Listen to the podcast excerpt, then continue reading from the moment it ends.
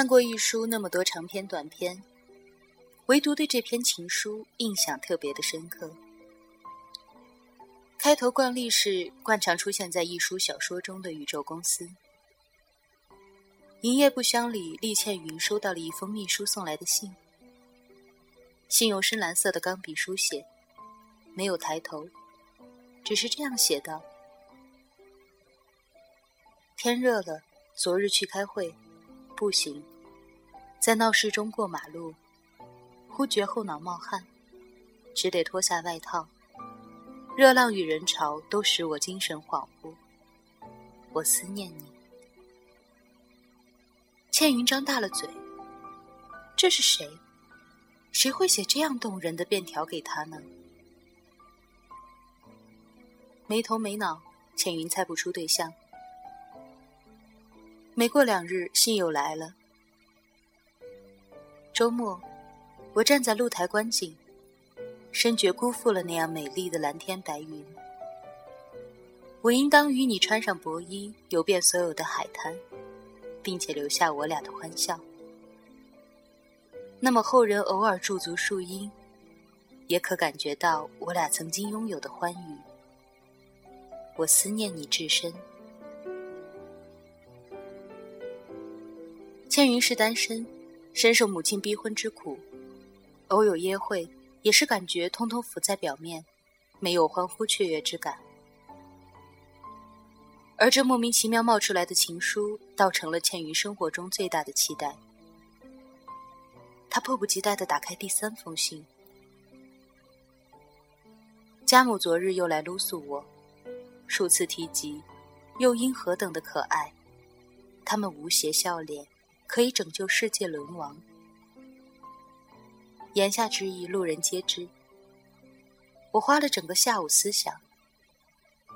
我喜欢有一个小小女孩，而她拥有你的眼睛，阴与晴，喜与乐，都露在那漆黑的眸子里。如果她还有你那不爱多言的习惯，那更加的使我欢喜。他会一一七下衣，我为何落泪？难道我不知我心？我已克服哀伤，我何故落泪？不知不觉，倩云一脸润湿。哼，她也哭了。感情之所以动人，是因为有所节制，就如同国画中的留白。失去他，他痛苦，他绝望。但是他压抑，若无其事的点燃一支烟，把日常一切所思所想都落在纸上，邮寄给他，而那份哀伤，力透纸背，直达人心。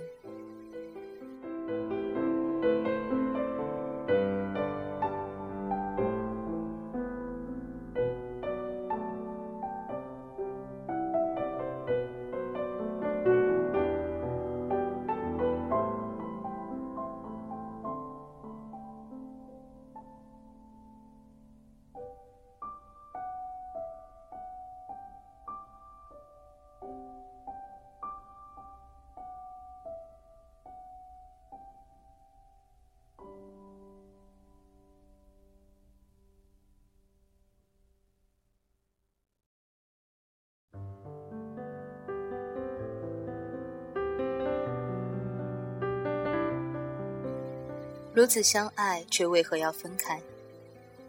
如同一个悬疑片。倩云看到了开头，就不由自主的想要知道后来如何。他按照信上的地址查找到了发信公司，发现这些信来自于六十年代。不知是何人遗留下这些已经写好地址的信。后来的秘书无意将其发送了出去，而收信人。本应该是他的前任又前任。这些信穿越时空，以一种非常诡异的方式落在了无关的外人之手，让人可以窥见到一段感情结束后还略带余温的悲伤。后面的故事乏善可陈，无非是在查证情书来源的过程中，千云遇到了心仪的男子。当然，他也见到了写这封情书的男人。他已经鬓角斑白，但生活美满，并无遗憾，只是略带惆怅的来就地重游。六十年代的情书会在九十年代撮合一对年轻人，这无非是言情小说的路子。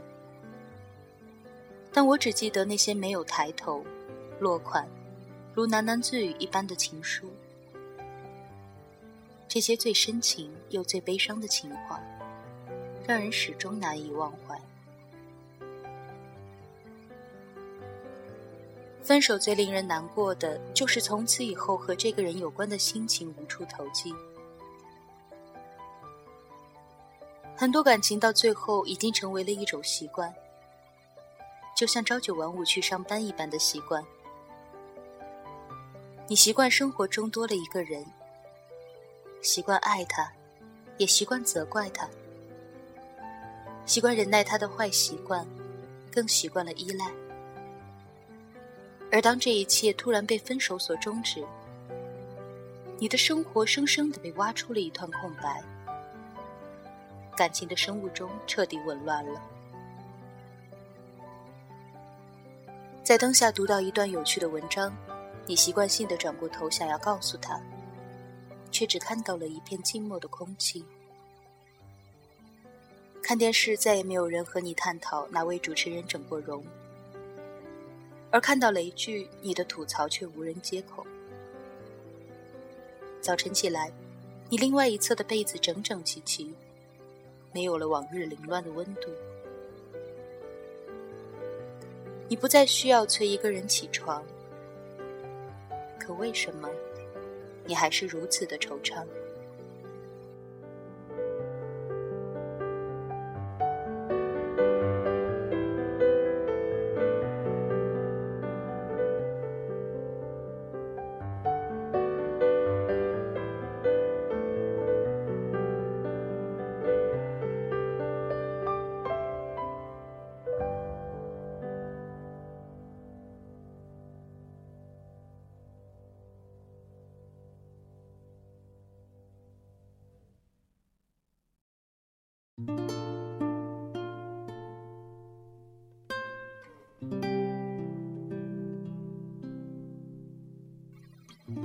老派男子选择写信，而这个时代的人写微博、更新 QQ 签名，到人人刷新状态，为的都是不要让世界将自己遗忘。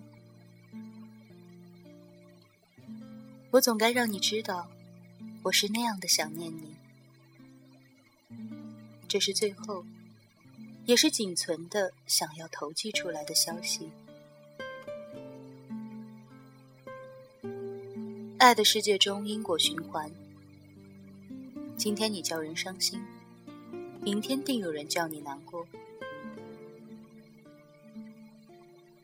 有的人讨厌分手后对方还死缠烂打，先走出来的人多半都会更洒脱。